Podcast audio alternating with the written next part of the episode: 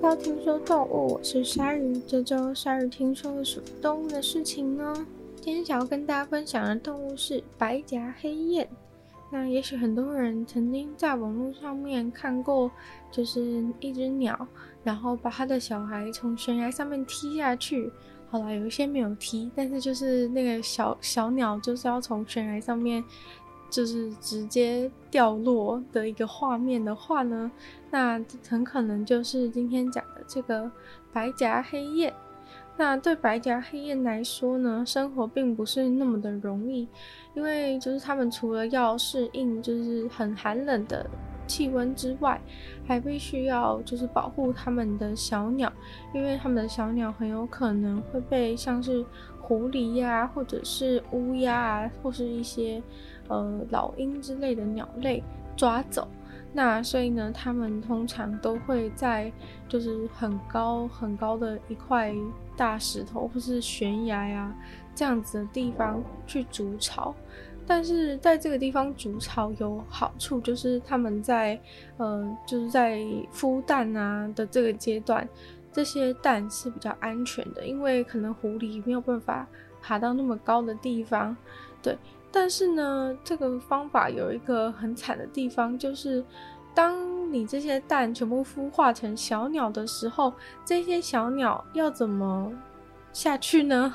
对，就是这么简单的问题。就是当初，嗯、呃，筑巢的时候，因为爸爸妈妈都会飞嘛，所以说呢，爸爸妈妈就把巢筑在这个很高的地方，然后悬崖的侧面上面，这样子很多人都没有办法靠近。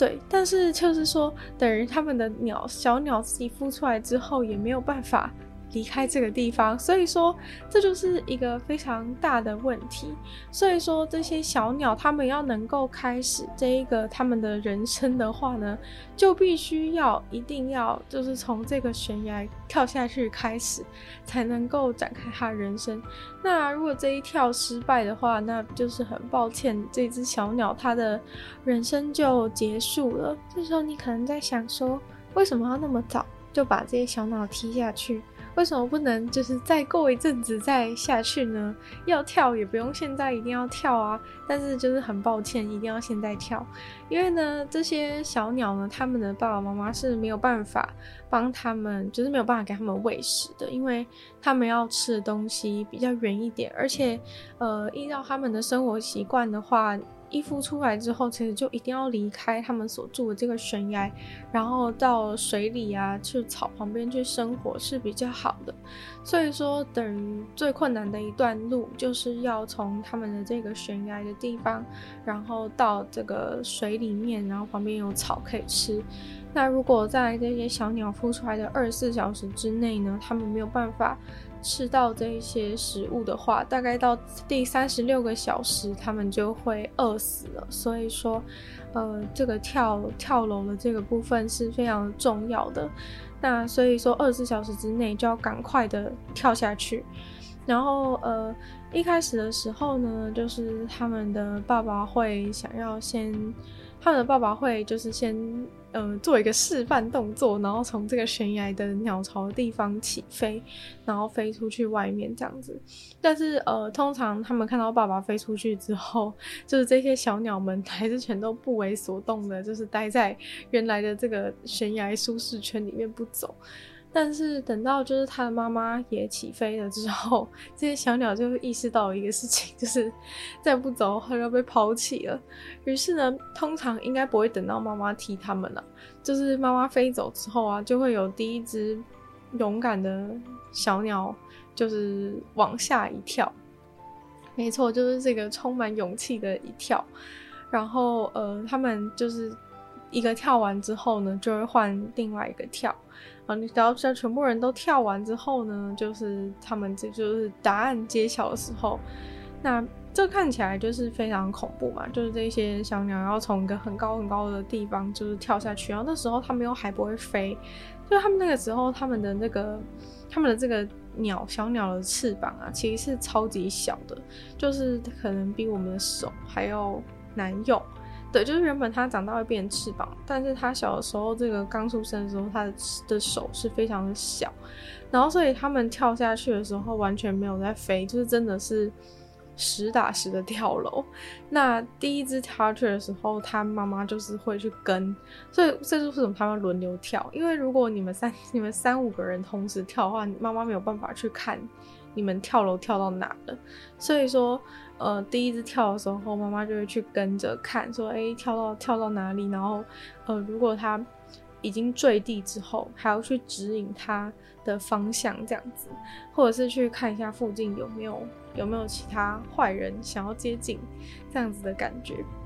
那他们之所以就是一定要赶快去那个草啊跟水的地方，但除了就是因为要在那边吃草之外，它很重大原因当然就是因为在这个他们如果在水里面游的游泳的话呢，其实是比较不容易被就是其他的动物来。动物吃掉，对，因为如果你在陆地上的话，可能狐狸就直接过来把你叼走这样子。所以说，在水里的话是相对比较安全的。那通常就是这种白斝黑燕的爸妈会会就是一次产三到五颗蛋，一年的话。好，回到就是他们跳下去，虽然说看起来很可怕嘛，但是这些这些小鸡小鸟，因为就是他们。太轻的关系，所以其实他们掉到地上的时候不会直接死掉，因为如果你 如果你直接死掉的话，那你们这个你们这个这种种族的生存方式也太烂了吧？对，所以其实是它这个设定是，其实这个这些鸟，因为它们很轻，所以掉下去的时候是不容易直接死的。虽然说看起来非常的可怕。但是呢，其实他们就是因为他们很轻，然后又很蓬松，然后所以就是虽然他们掉下去的姿势是很好笑，就是他们掉下去的姿势是那种手脚全部张开的感觉，对，其实有一点像是一个降落伞的样子，对，就是比起直接摔下去，其实他们比较像是以降落伞的方式坠落，因为他们把手脚全部都打开，然后这样掉下去，其实它会增加一些阻力，然后它又很轻，所以掉下去的速度没有到那么的快。那其实通常呢，他们不会直接就落地，因为那是一个悬崖嘛，悬崖有些地方凸出来，有些地方凹进去，所以所以跳下去的时候，通常呢都会撞到一些岩石的凸起啊，然后呢最后才这样咚咚咚咚咚这样子的，这样子的摔到地上。那你可能觉得说这样好像很痛的样子，不过就是没有办法，就是他们必须要经历的一个重要过程。那其实第一次有人就是拍到这个。奇景就是拍到这个小鸟们跳楼的奇景，是在一九八五年的时候才有人把它拍摄下来。那其实，嗯、比较其实不是真的死亡率有到那么的高啦，就是这个跳楼的部分其实没有大家想象中的那么危险。虽然说就是有一些可能它如果夹在那种石头的缝里面，然后他妈妈没有办法把它拉出来的话，或者是它掉下去的时候刚好。戳到一个很尖的石头的话，那可能真的就没有救了。但是如果你能够顺利的，就是摔到地上，通常应该是不会怎么样。对，很难相信，但是通常不会怎么样。但其实呢，就是你掉到地上之后，真正的困难才才来。就大家可能觉得说，好像跳楼的部分是最困难的，但是其实跳楼之后没有被抓走，这才是这才是最困难的部分。因为其实原本他们在悬崖上面就是为了躲避一些狐狸啊等等的。但是等到你就是一掉到地上的瞬间，如果有狐狸就是发现你的话，那它是不是就直接过来把你叼走？对，所以说其实很多时候有一些狐狸就是他们会在那个悬崖下面徘徊，然后他可能知道说，哎、有有那个有小鸟就是孵出来了，今天应该会跳。那他们也知道他会跳，所以说就会在下面徘徊等待。那如果他赌对边的话，因为可能悬崖很多面嘛，那可能每个人选择跳的路径不太一样。那如如果这个你跳到下面的刚好是狐狸在那边等的话，那很显然就是 就是没有人救得了你，就是可能会直接被 直接被叼走。那就算就是你的妈妈过来，就是对着那个狐狸大吼，就是也没什么用，因为。毕竟就是打不赢狐狸嘛。那其他的动物啊，像是一些那种超大的乌鸦或老鹰之类的，也有可能会叼走。那这种的话，可能妈爸爸爸妈妈就会去跟这些鸟比较会对抗，他可能就会去护着它。但是因为基本上人家狩猎本能是比较动作很非常灵活的，所以其实基本上根据研究人员的观察呢，几乎是没有一只小鸟是成功被爸爸妈妈守护起来。就如果已经跟天敌正面交锋的时候，几乎没有一只爸爸妈妈是能够。保护好自己的小孩，所以其实从这边也可以看出来，为什么他们要那么艰辛的，就是去住在那么高的地方，然后又跳楼，就是因为基本上只要一遇到，他们就是打不赢，所以就是只能眼睁睁的看着这个小鸟被别人叼走了。那其实这些小鸟就是通常它们掉到地上的时候，就会开始一直吱吱喳喳这样子啾啾啾的叫。那这个啾啾叫真的是很不祥的一个声音，就是因为他们那边啾啾叫，有一些天敌就知道你们在这，然后就跑过来抓你。所以说，哼，状况就是有点有点不太妙。那嗯，我后来觉得是不是先跳的比较不好？因为如果有一些动物它已经在下面等的话，那你先跳的是不是就先被叼走？那被叼走了，因为它已经有东西吃，它就不会，或者说可能一些鸟或者是狐狸，它嘴巴一次只能咬一只小鸟，所以它可能把一只叼走之后就不会再不会再叼第二只了。所以可能是不是第一只跳的特别不好？然后而且有的时候你是后面跳的话，你还可以看别人跳的路径怎么样。像如果前面有人就是卡在石头缝的话，你就会知道说。不要跳他那个路径不太好，这样子，所以我后来觉得好像最后跳的人是最好的，就是你已经吸取了前面的人跳的失败经验，然后那个敌人也已经把前面的兄弟姐妹给叼走了，所以最后跳的看起来好像是好像是最安全的耶。那这些这些小鸟的话，通常都是在呃六月底到七月初，也就是现在这个时候。也就是现在这个时候，他们会会孵出来这样子。那嗯，他们通常要跳，选择跳楼的时间是在早上的六点到早上的十点。如果你想要好好的拍到他们跳楼的样子的话呢，通常会有一个人在从上面的方向往下拍，另外两个人呢会从下面的方向往上拍，这样子的组合是可以最方便，就是拍到他们整个跳楼过程的。那接下来呢，你就是必须要一直等，一直等，一直等，因为在六点到十点这个时间内，不确定说到底什么时间的时候他们会开始跳，所以如果你想要看到，你就必须要一直不停的等待，然后然后聚精会神的看着那边，要不然可能一下子就错过了。那这个拍这个其实算是非常不容易的，不容易的一个事情。你必须要就是去瞄准那个小小的灰灰的掉下来的东西，然后又在非常高的速度，然后当就是如果那个小鸟掉下来的时候，它撞到旁边的石头，很有可能它方向就改变，拍摄的时候很有可能就会追丢。虽然说已经知道了，就是以上的知识，然后也知道说他们跳楼是一个他们就是人生必经的过程，但是还是会不禁感到就是有一点同情他们，就是一出生就要跳楼的事情，因为也因为他们就是必须要经历这个跳楼的阶段，所以他们通常就是每一只成功活下来的小鸟都不可能是完全没有受伤的状态，所以他们就是每一只小鸟都必须带着自己独特的伤痕。然后继续活下去，这样子。不过呢，其实他们从那个悬崖跳下来的死亡率其实真的蛮不高的，大概就十趴左右。所以等于说，有九十趴的小鸟跳下去的时候都没有死。但是呢，在他们生活的第一个月，却有五十趴的小鸟都没有办法活过第一个月。然后，而且不是因为他们跳楼的关系，而是因为他们真的。呃，生存环境真的很不易，所以跳楼对他们来说其实并不是艰难的，不，最艰难的部分是你跳了之后呢，等到你到了这个草原开始去吃草，然后在水里面游泳的这些时间，这个第一个月里面是最容易被这一些这些天敌给盯上的时候，那他们很有可能就会趁你在吃东西的时候啊，然后就跑过来把你抓走。那这些呃这些鸟，它们因为需要就是去找新的食物嘛，所以它们每年其实都会做一个嗯迁徙的活动。然后在迁徙的时候，他们就会去找其他地方有大片的草可以吃。但是呢，这个他们迁徙的事情却对就是很多当地的农夫造成一些困扰，因为这些鸟就是他们很饿的时候，可能就会去抢人家养的牛啊、羊啊在吃的草，然后就造成这些农夫感到非常的不爽。然后以前的话，他们这些农夫就是看到这些这些鸟来吃他们的草的时候呢，就会直接把这些把这些鸟全部都打死。那后来的话，就是大概从二零一零年开始，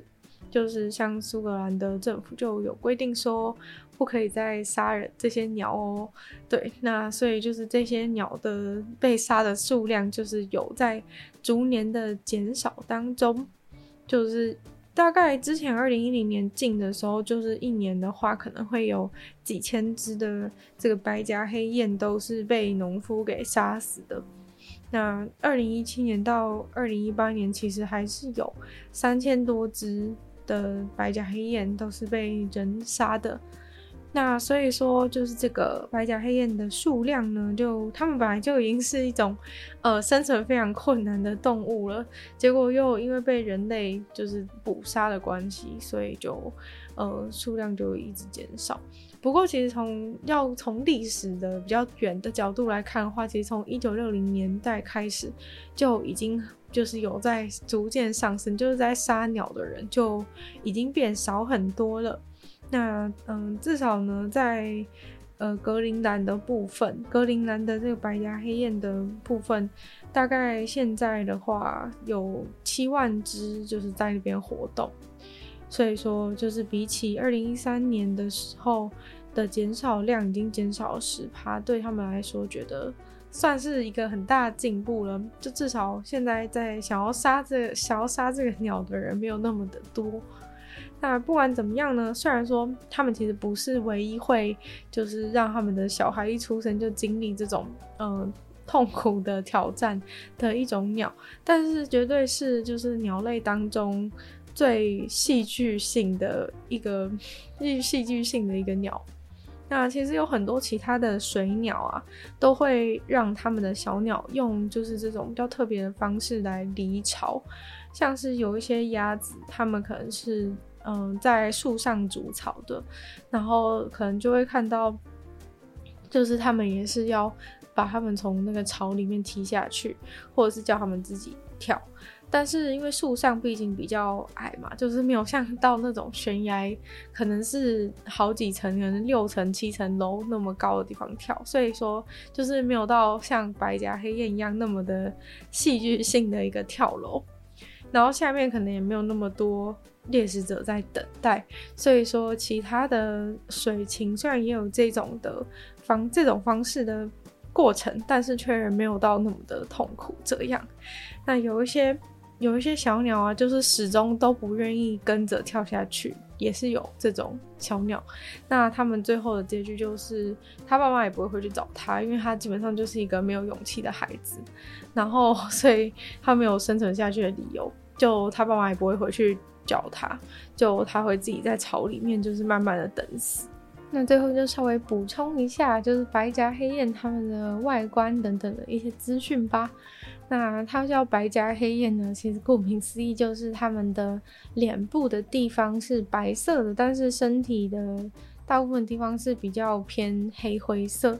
对，然后它身上其实有蛮多，我觉得还蛮多灰色的色阶的，就是它脖子的地方是完全的黑色，但是就是在腹部的话是浅黑浅灰色，在背部的部分的羽毛又是就是有不同深浅的一个灰阶，对，所以其实看起来是一只。呃，如果它的鸟的羽毛是一件衣服的话，其实感觉应该算是一件蛮有设计感的衣服，就是它是同一个同一个色调，但是又利用那个阶层来制造出变化。就如果是那种，如果是在时尚的话，可能就是会这样子来解析它的它的一个穿着。不过它天生就长这样，就长得是蛮好看的。那它呃，因为长得有点像是有点像是鹅的关系，所以说在。在英文里面呢，就是是把它叫做，是把它就是俗名是把它叫做就是某一种鹅这样的感觉，对。然后，呃，他们的话其实体型的话还算中型，就是，嗯，我觉得在那个影片里面看起来是还蛮大的，然后大概是长度有五十五到七十公分左右，然后翅膀张开的话有一百三十到一百四十五公分，所以我觉得其实算是蛮大。不过可能鹅因为还有更大的鹅，所以算是只算是中型的鹅而已。那成年的这个白颊黑雁的话呢，是有一点二到二点二三公斤左右。